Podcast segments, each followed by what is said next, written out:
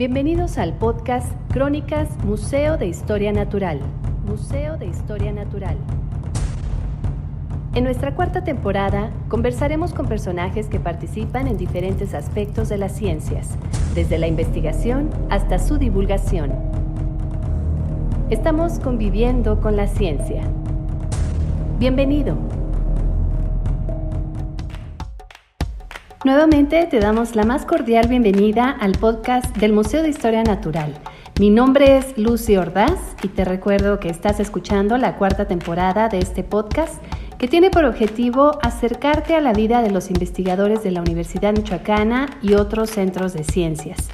Tuvimos la oportunidad de platicar con el doctor Horacio Cano Camacho, quien nos compartió acerca del trabajo que realiza en la Universidad Michoacana en dos áreas muy diferentes, pero al mismo tiempo también muy cercanas, la investigación y la divulgación, así como los logros que junto con su equipo han alcanzado para llevar la ciencia a todos los niveles educativos. Te invito a que lo escuchemos. Bienvenido. Platíquenos, doctor Horacio Cano, ¿quién es usted y qué hace? Bueno, yo soy profesor, investigador, eh, titular de la Universidad Michoacana de San Nicolás de Algo. Estoy adscrito a la Facultad de Medicina Veterinaria en el Centro Multidisciplinario de Estudios en Biotecnología, un centro del cual soy fundador hace más de 20 años. Eh, yo, bueno, mi doctorado es en biotecnología precisamente eh, tengo una maestría en biología experimental y soy biólogo de formación egresado de la Universidad de Michoacán. Entonces, eh, soy investigador, profesor investigador.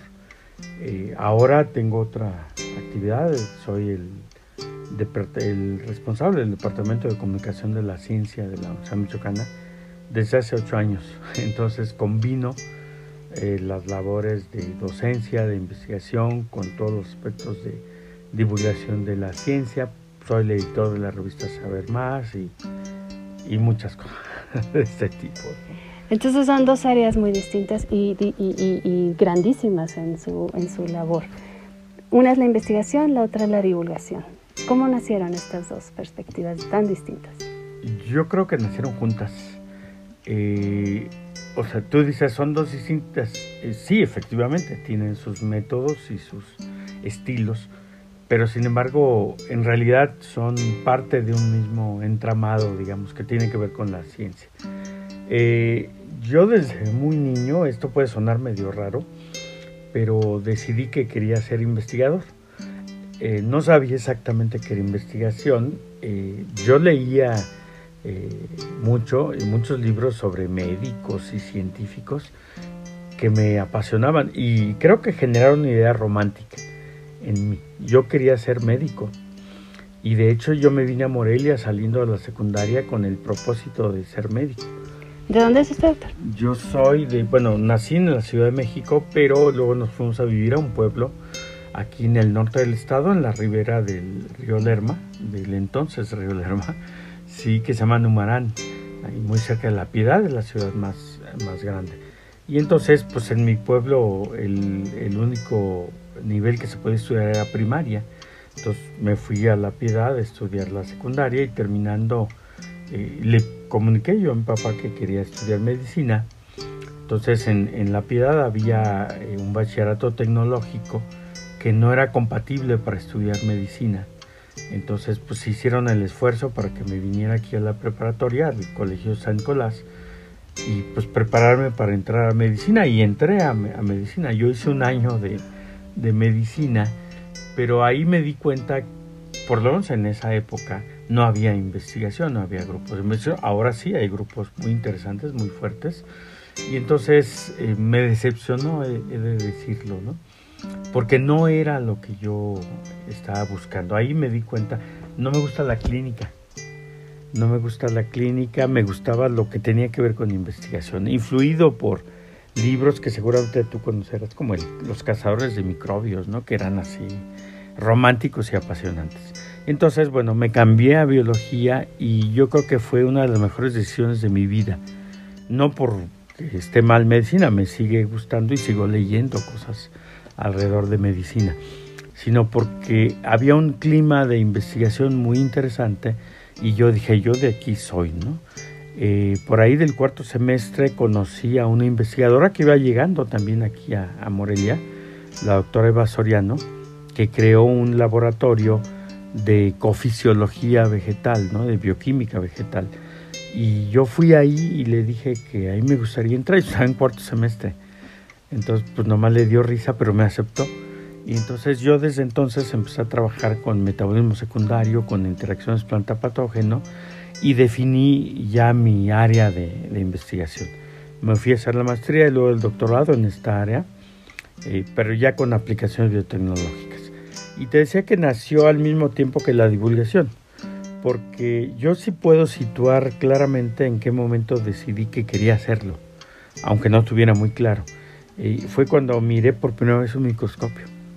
Eh, pues en mi pueblo, la escuela rural, eh, no tenía nada de estos artilugios. En la secundaria sí, era una escuela muy buena, una secundaria técnica nueva que era modelo para investigación educativa y teníamos todo, la verdad estábamos en el paraíso. Y bueno, unos microscopios muy buenos y ahí por primera vez un corte de cebolla, recuerdo.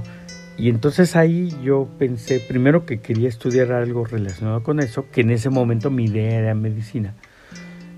Y también que quería enseñarle eso a los demás. Eh, yo siempre tuve la ilusión de comprar un microscopio para que mi mamá viera las células y yo le platicaba sobre las que estábamos hechos de células y todo eso. Y poco después me metí a un club de radio en la secundaria. Teníamos clubes de este tipo y teníamos un programa de radio. Y entonces eh, yo me encargaba de la sección de noticias científicas. Eh, muy modesto todo, pero yo empecé a hacer esto ahí y a escribir. Hacíamos periódico mural, hacíamos todo esto. Y entonces por eso digo que surgió paralelamente la cuestión de la divulgación a la cuestión de la investigación. Sí, la divulgación, sin embargo, es, es, un don. No todos los maestros, no todos los investigadores pueden divulgar su quehacer científico. Es, es realmente un gusto, es, es, algo que se tiene que desarrollar. Y ustedes lo han hecho así en el Departamento de Comunicación de la Ciencia de la Universidad Michoacana ya a través también del Tianguis de la Ciencia desde hace tanto tiempo. Entonces, la experiencia pues ha tenido que, ayudar mucho, ¿no?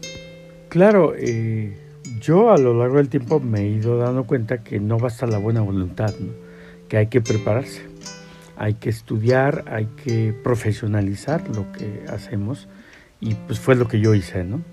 Eh, tomar cursos, tomar diplomados, eh, leer mucho, conseguir muchos libros sobre comunicación, sobre divulgación, porque como tú le dices, no, no es la labor del investigador, es la labor del comunicador. Entonces hay una mezcla, sí, de conocimiento científico, pero también de capacidad y habilidades de comunicación y también de arte. También es, es un arte el proceso. Y estoy de acuerdo que no cualquiera puede o, o podemos lograr una comunicación efectiva. Depende también de características personales. Yo ahí es donde digo que ese gusto que yo tuve desde pues, muy chico, adolescente, me sirvió. Me sirvió en el sentido de que me fue orientando. Yo tomé cursos de oratoria y participé en, en clubes de oratoria y de debate y esas cosas, porque intuía de alguna manera que me servían en esto otro que quería hacer no ha sido fácil, o sea, escribir, por ejemplo, no es simplemente sentar y, comunicar algo como lo hacemos con nuestros colegas. Tienes que estudiar, tienes que prepararte y ahí, pues las ciencias de la comunicación son las que nos orientan y nosotros nos convertimos en aprendices de ustedes, ¿no? De cómo comunicar efectivamente, qué presentar, qué es relevante, cuál es el mensaje, cómo definir el mensaje y yo siempre le recomiendo a todo el mundo aquí en la universidad, y lo hemos intentado hacer, o sea, el Departamento de Comunicación de la Ciencia organiza muchos cursos, diplomados, todo este tipo de cosas, para ir proporcionando las herramientas a quien ya de entrada quiere comunicar su trabajo. Genial. ¿Cuáles son algunos de los productos que han salido del Departamento de Comunicación de la Ciencia? Bueno, tenemos algunos bien interesantes. Uno que ya había sido creado hace 34 años, que es el Tianguis de la Ciencia, que es la feria del conocimiento más grande eh, más antigua de Michoacán y una de las más grandes y antiguas vigentes de México. 34 años continuos, se dice pronto, pero en realidad es toda una vida en la que hemos ido aprendiendo. Tenemos otros programas como Ciencia para Niños y Papás, que son conferencias organizadas para familias, porque la familia es nuestro eh, sujeto de comunicación, hay que decirlo. ¿no? Antes lo hacíamos en auditorios de Ciudad Universitaria, ahora vamos a las escuelas. Eh, lo interrumpimos con la pandemia, esperamos retomarlo. La revista de divulgación, Saber Más, que está muy bien posicionada como una revista de comunicación de la pública de la ciencia. Los programas de radio, tenemos varios programas de radio, tenemos un programa de televisión y tenemos también televisión por eh, internet. Entonces hay varios programas de este tipo. Tenemos el diplomado en divulgación de la ciencia que iniciamos con el Museo de Historia Natural. Nuestra primera edición fue con ustedes. Tenemos otros cursos. Vamos a iniciar un diplomado en fotografía de la naturaleza. Y eh, acabo de estar yo hace unos días en un curso de redacción de divulgación entonces hay muchos programas de este tipo que, tenemos, que estamos haciendo continuamente. Bueno, junto con otras áreas de la Coordinación de Investigación Científica organizamos el TEDx, Universidad Michoacana, el verano de la investigación, verano Nicolaita de la investigación científica. Ahí sí no somos solo el departamento, sino son diversas áreas de la coordinación. Entonces tenemos muchos programas. Eh, la ciencia del séptimo arte que organizamos con la UNAM, el campus Morelia y bueno, es que son un montón de programas. y, cuéntanos, ¿todavía tienen algunos proyectos más que quisieran realizar? Sí, eh, este que estamos trabajando de fotografía de la naturaleza, yo estoy trabajando en, diseñar uno sobre diseño gráfico y comunicación de la ciencia. Lo voy a decir, aunque se enojen, los carteles de convocatorias y de conferencias y demás que hacen en la universidad son horrorosos. Sí, entonces, bueno, eh, yo entiendo, no tienen la culpa, no son especialistas en esto. Entonces estoy ahorita ya entrando en contacto con diseñadores gráficos, con comunicadores, para organizar un curso específicamente dirigido a esto. El diplomado de fotografía de la naturaleza y probablemente eh, trabajemos con cuestiones de locución y de presentación en, vivo, porque necesitamos preparar gente digo, yo soy junto con Rafael Salgado la, la, presencia de los programas, pero esto pues por supuesto debe de cambiar, ni somos los más adecuados y hay muchísima gente que lo puede hacer mejor con nosotros, pero hay que prepararla. Y doctor, platíquenos, si alguna de las personas que nos está escuchando, un joven que quisiera incursionar en el área de las ciencias o en el área de la divulgación, ¿usted qué le recomendaría? ¿Cómo podría empezar a gestionar, a trabajar? ¿Qué, ¿Por dónde podría empezar? Sí, yo creo que el, primer eh, paso es el enamoramiento. Sí, tienes que, tiene que gustarte lo que haces, tienes que ser una persona con curiosidad, con curiosidad, y, pero también con disposición para el conocimiento. Sí, no lo sé, pero lo quiero saber. Sí, este primer elemento se cultiva. La curiosidad no es eh, algo que, eh, vamos, tenemos de niños, es una propiedad innata, pero se va perdiendo en el tiempo por las inmediateces, por las presiones, eh, por el bullying incluso, ¿no? Nosotros somos los nerds, somos los matados, somos este tipo de cosas. Entonces de esa manera te matan la curiosidad hasta que te conviertes en una especie de zombie, ¿no? En el que acepta las cosas que le dictan y va por la vida así. Yo creo que la carrera científica te ofrece la posibilidad de encontrar un mundo impresionante en cualquier área. Ah, eh, creo que cada vez está mejor a pesar de que pues pasamos a veces por eh, crisis cíclicas. Creo que estamos en una condición adecuada para dedicarse a la ciencia. Ahí sí difiero de mucha gente que dice, no, es muy difícil y es mal pagado. Bueno, en este país casi todo está mal pagado. Eh, no, no se cobra lo que se debería, pero esto va a cambiar y tenemos que estar preparados para ese tipo de cambios. ¿no? Entonces, ¿qué necesita? Cultivar la curiosidad si voy al cine y escucho una palabra que no conozco, pues la investigo. Si hablan de un lugar o un personaje histórico que desconozco, pues lo reviso y veo que es eh, lo mismo, leer mucho, eh, platicar, eh, todo esto nos sirve porque va incentivando esa curiosidad. Una vez que tengo la curiosidad, bueno, ¿qué área me gusta del conocimiento? Yo sé que a un joven, por ejemplo, en el bachillerato le cuesta mucho trabajo, hay tanto por aprender, pero tiene inclinaciones, tiene ciertas habilidades de manera natural. Yo veo a muchos chicos que son buenísimos con las manos armando cosas y hacen hasta robots. Veo otros que son eh, muy buenos en las matemáticas, que tienen una capacidad lógico-matemática muy buena. Bueno, entonces a lo mejor ese es el primer elemento, ¿no? Ver qué es lo que me gusta en la escuela, ¿no? ¿Qué clases disfruto más? A veces hay profesores que nos matan esa curiosidad, pero bueno, vamos a hacer el intento porque nos gusta. Y empezar a explorar qué es esa carrera, de qué se trata. La Universidad Michoacana tiene carreras nuevas muy buenas, novedosas, pero que la gente no conoce. Entonces vamos a buscar qué significa. Y estudiar mucho, ¿no? Eh, dedicarse, enamorarse de esta, esta profesión, esta carrera. Yo soy biólogo y a mí me fascina áreas que no tienen nada que ver con lo que yo trabajo. Yo trabajo con hongos y trabajo con enzimas y, pero me gusta mucho leer sobre mamíferos, sobre plantas, sobre líquenes, sobre bacterias, sobre virus, porque me gusta eso. Pero también me gustan otras áreas del conocimiento. No voy a ser especialista, no voy a competir con los especialistas, pero me gusta escuchar a los arquitectos, me gusta escuchar a los químicos, porque es la manera de aprender. Entonces hay que tener la, la mente abierta para el aprendizaje, ¿no? Yo es lo que recomendaría. Y sí, sí le recomiendo hacer ciencias en, este mundo eh, y prepararse bien. Creo que al final uno termina dándose cuenta de que pues le pagan, pero le pagan sobre todo porque hace algo que le encanta, que le fascina. Yo sé que lo que estoy diciendo lo digo desde la situación de cierta comodidad que yo ya tengo, pero pues los jóvenes también tienen que esforzarse y también tienen que lucharle. No va a ser fácil, hay que decirlo pero todo se puede. Eh, yo puedo estudiar medicina o farmacología o química o alguna ingeniería y a partir de ahí definir mi vocación en el área de investigación. Entonces puedo vivir de mi carrera, pero además interesarme por los temas de ciencias.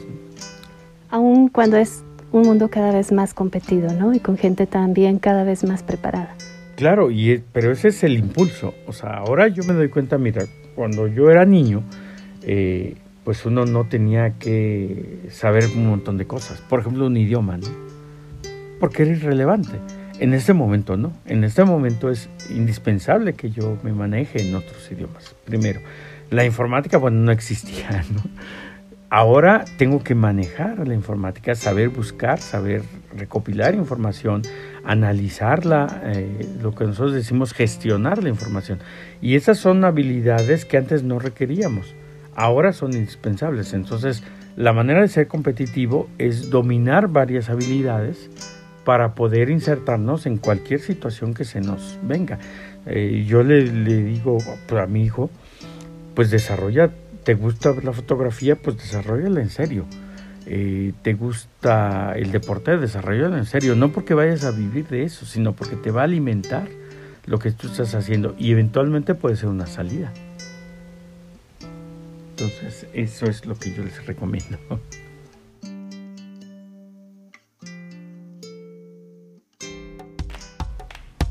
Las oportunidades existen, depende de cada uno saber aprovecharlas y desarrollar nuevas habilidades para afrontar la nueva competitividad.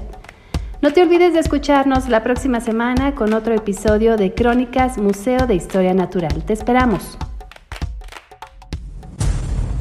Esto fue el podcast Crónicas Museo de Historia Natural. Gracias por acompañarnos a convivir con la ciencia y sus creadores. Te esperamos la próxima semana.